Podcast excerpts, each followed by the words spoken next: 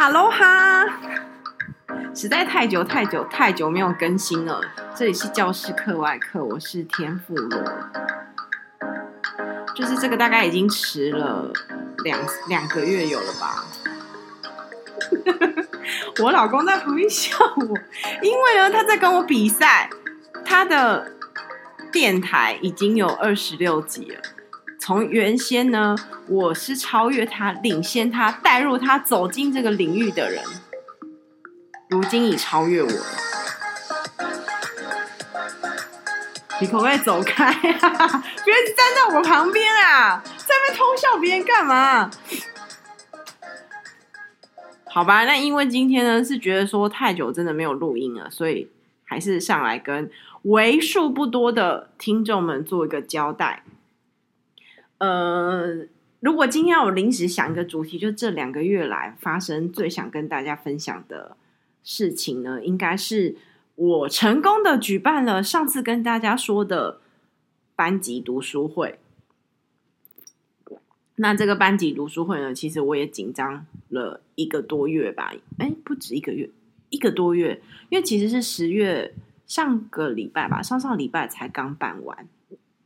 那我紧张的点是什么呢？就是，嗯，如果你要带一群年纪其实比你稍长，就等于是你哥哥姐姐辈，尤其是比较大的那种，很呃，家里面舅舅或是阿伯生的小孩的那种年纪，可能已经四十几岁、五十岁的的他，然后他又是你的家长，然后你必须要带他做班级读书会的时候，这个压力山大。那个压力是来自于，其实我相信有很多人到现场，或是很多人报名第一次的时候，他们都是在看你这个老师到底想耍什么猴戏。我觉得啦，就是呃，现我其实一直跟大家预告嘛，就是我看我会看中岛八望带家长看中岛八望的，呃，我看见我知道我思考这本书。那嗯，其实我。大概就是开学前，暑假就是已经预告说，请大家可以去看这本书了。那我蛮意外的是，我的家长啊，有蛮多人真的是把它从头到尾看完呢，所以我非常的感动。然后在读书会当天啊，其实因为有些家长有只有大概三个家长没有来，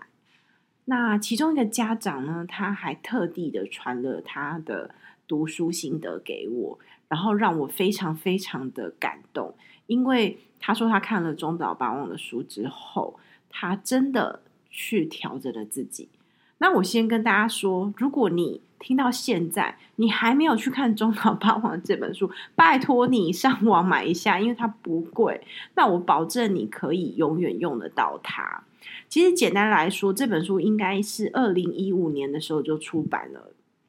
那他现在好像翻译成大概七八个国家的语言了，就是卖的都还蛮不错的。那其实他就是一个十岁小男孩的日记，可是这个日记呢，充满着哲学感。那当然，我觉得不不是说他说的每一段话就是你都要去认同，可是我觉得他说的每一段话都是呃可以去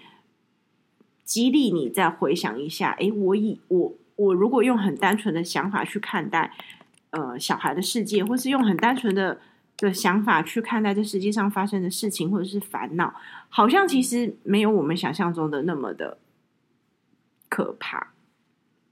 那我的家长他跟我分享的是，就是中华爸爸讲说，他觉得人生就像一台转换器，如果你的心情可以用一个转换器转换的话，那么你的看到的世界就不一样。然后他就跟我分享了他看刚好看到了这一篇。因为他在大学工作，所以他就去图书馆借了这本书。然后当天他可能有很多工作上的事务必须要处理，所以遇到了很多困难跟麻烦。然后他就记得了，他翻到了这一个章节这一篇，然后他就试着去调整他的心情，然后就觉得好像事情也不是自己想象中的这么难以解决。那甚至等到孩子放学的时候去接孩子。以前可能当孩子跟他抱怨，或是孩子跟他提出很多需求的时候，他都会觉得他快要受不了了，然后嗯就觉得很烦。但是他就记得了他看到了那一篇，所以他告诉自己，这个转换器只要变好了，那你的世界就会变好。呃，简单来讲，你听到这里就觉得这个该不会是他妈的心灵鸡汤吧？我不看心灵鸡汤这类的书哦。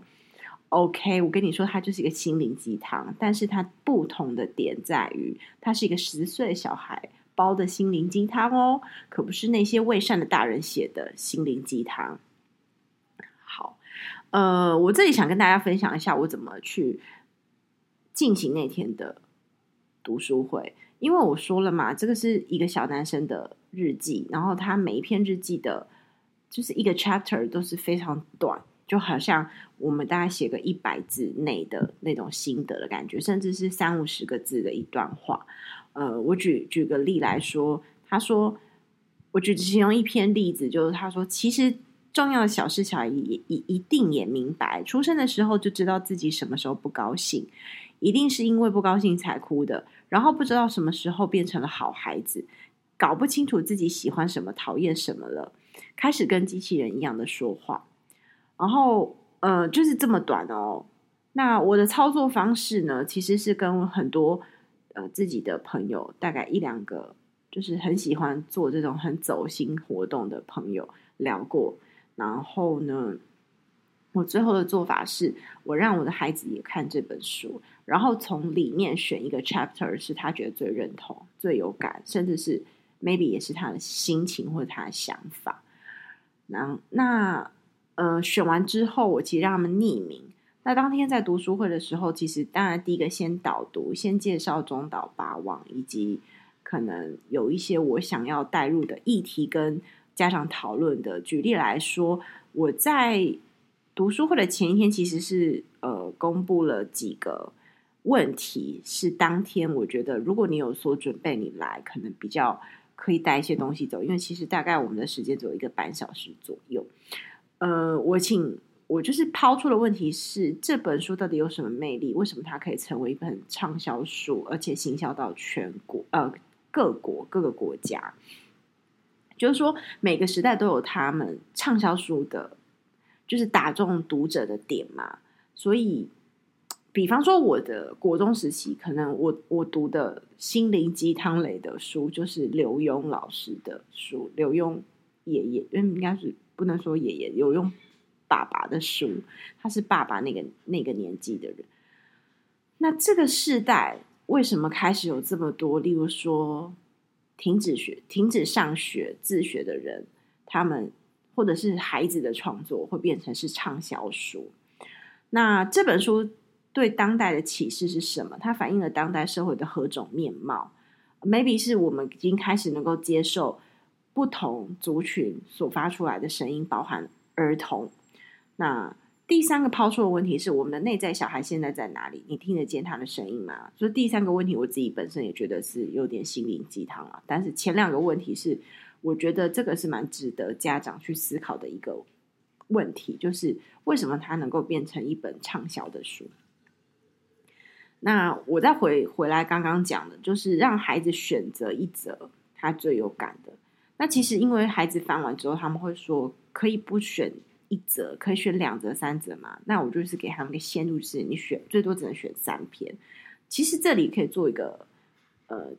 我老师本身可以做个小小的统计，就是有哪几篇是大家最常选到的。好，那避免我的家长有人可能不小心搜寻到我的 podcast，我就先不在这里公布，因为这个活动它还是持续进行着。那读书会当天呢，我们进行，我们又分成三个阶段，第一个是导读，第二个是我分享自己最有感，第三个是分享家长跟大家分享他最有感的，然后最后是与八望们的比对谈，也就是反思回馈。我会让我让当天现场家长去抽抽每个小孩他选择的那一篇，那抽完之后其实都是匿名，所以我希望他们是以一个成人的角度去回应小孩子的想法。就是当如果有一个小孩子告诉你他的想法是这样，你会怎么回应他？哦，我觉得蛮有趣的，因为我看到了很多有些家长是真的非常认真的。给予回馈，那有些家长其实他是，他其实呃，像我印象蛮深刻的是，我刚刚念的那一篇，那这个回应的家长他就说，孩子啊，其实这就是社会化的过程。那我觉得这个大人说的也是没错，就是的确这是一个社会化的过程，但是你可以选择你要如何社会化，就是社会化不是只有一种模板嘛。好，那呃写完之后呢，其实我觉得大人还是带有大人的某一些成见哦，那小部分的人他们愿意就是也是试着先站在小孩的立场，然后再去。反馈大人觉得他们担忧的点是什么？我觉得那样子就真的可以达到两代之间的一个良性的互动跟沟通。那我印象很深刻是现场啊，有个家长就是他有反映说，诶，其实他觉得在这个对话过程中，他也很想让小朋友知道大人的感受是什么，因为这个世代儿童权就是说大家都觉得要很尊重小孩子，然后好像小孩子就是。就是有一点是儿童权自助餐的感觉，当然儿童权是需要大人去保障的啦，但他们只是觉得说有点无限上纲，好像说所谓的尊重到最后是也会养成孩子他们嗯没有很合理的去争取他们应该争取的。对，那我其实也认同，因为的确是如果大人拿捏不好，那所谓的我们怎么样互相尊重，有时候过度的尊重孩子。但是却没有教会他怎么去尊重人的时候，就很容易出现大家所谓的是宠，就是他变成是宠了，而不是说我去尊重小孩的意志。对，因为当所谓的尊重，就是当他也学会尊重的时候，那样子的尊重才会真正产生很良好的互动的效果。那我觉得，呃，其实我当下是跟大人们说，其实你就是看到了小孩选的这篇，你任何你想回他的。内容都可以。那我还有在预留一个空间，是给这个选择这篇的小朋友，当他看到一个成人这样子回应他的时候，他有没有想要，嗯，去再去解释他想内心真正的想法？因为也许他只是选了中岛八王的其中一篇嘛，那他选择这篇的原因，可能呃跟中岛八王不一样，或是真正的想法是不同的。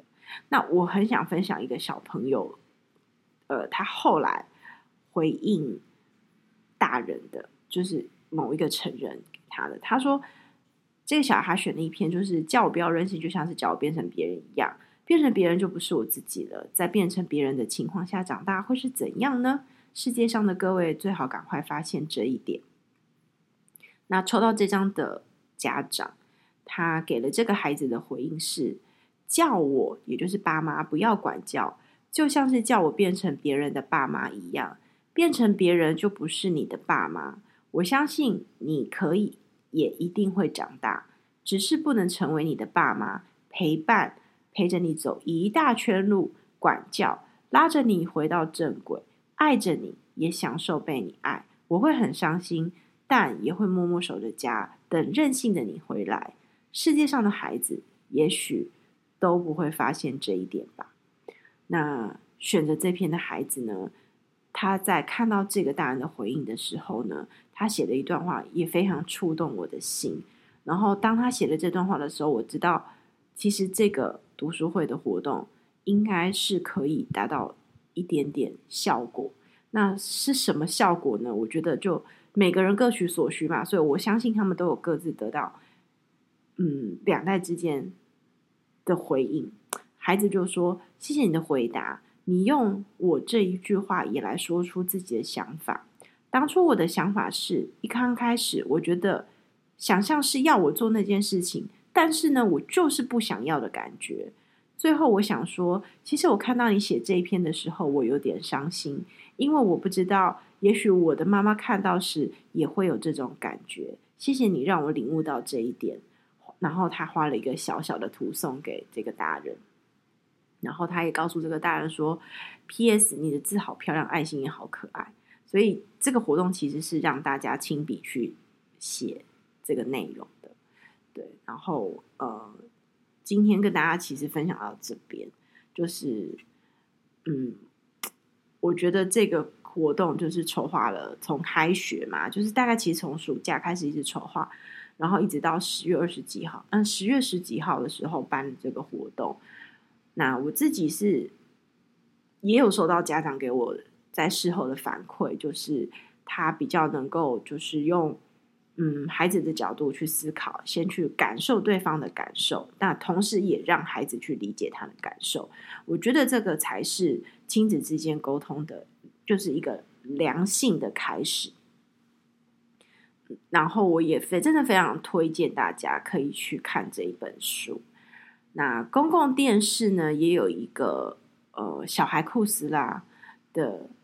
一个单元吧。他其实访谈了中岛八望，大概就是现在好像已经十几岁了，就是他现在的生活以及他的想法，还有甚至访谈他妈妈。那我这边也想要抛一个问题，让大家也去思考一下，就是说。嗯，八八望他的家人，或者说他的妈妈，就主要教教养者，在教养这样的小孩过程中，我相信他应该也是承受非常多的压力。那我我很想让大家去思考一下，就是他有可能需要承受哪些眼光？那他要如何去排解这样子的情绪？或者是说呢？也许，嗯，当父母亲。也能够去抵抗外来的一些眼光的时候，孩子可能更能够去做自己吧。我自己，我我自己是这么想嘛，对啊，所以也很推荐大家，就是可以上 YouTube 上面搜寻小孩酷斯拉，然后打中岛八望，其实你就会看到大概有一个二十分钟的专访，推荐给你们。那最近呢，其实，嗯、呃，十一月也开始忙了，因为十一月有两场演讲。然后十二月有一场一场要到，也是到师范，就是师范体系的学校里面去分享，所以就是有一点小忙。然后最近又在写教案的投稿。那十一月份也有就是学生的呃，有点像小论文探究的公告。然后现在课程也都还在进行当中，新学年的课程都在进行当中。不过我还是会尽我所能的，呃，让大家就是可以偶尔听到我的 podcast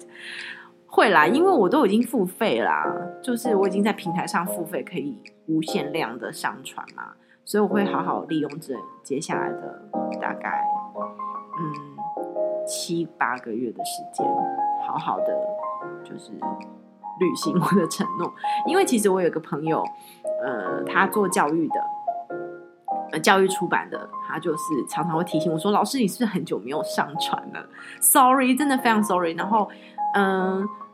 因为我第一次举办这个读书会，然后但是就是回响非常好，所以家长其实有敲完。因为其实我自己就是有先跟他们打预防针，说如果第一次大家不喜欢这样的形式，或者是大家觉得。这样的读书会其实负担很大，那也许我们就是试营运结束就没有再下一次，但他们敲完希望下一次，那我就是安排第二次是在期末，然后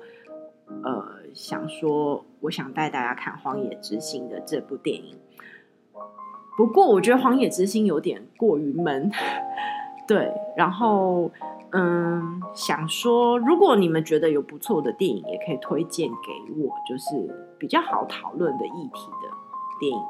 那其实我也有有家长说，那我们要来看剧啊、韩剧啊什么的，就是本来想歪楼，但我后来觉得《天空之城》就之前跟大家分享的，哎，这这部好像也蛮适合拿来谈论的。Anyway，就是我希望我不要再拖到期末第二次班级读书会才再上来跟你们分享，这样。好啦，祝大家有一个愉快的夜晚。今天呢，教室课外课就到这里结束喽，晚安。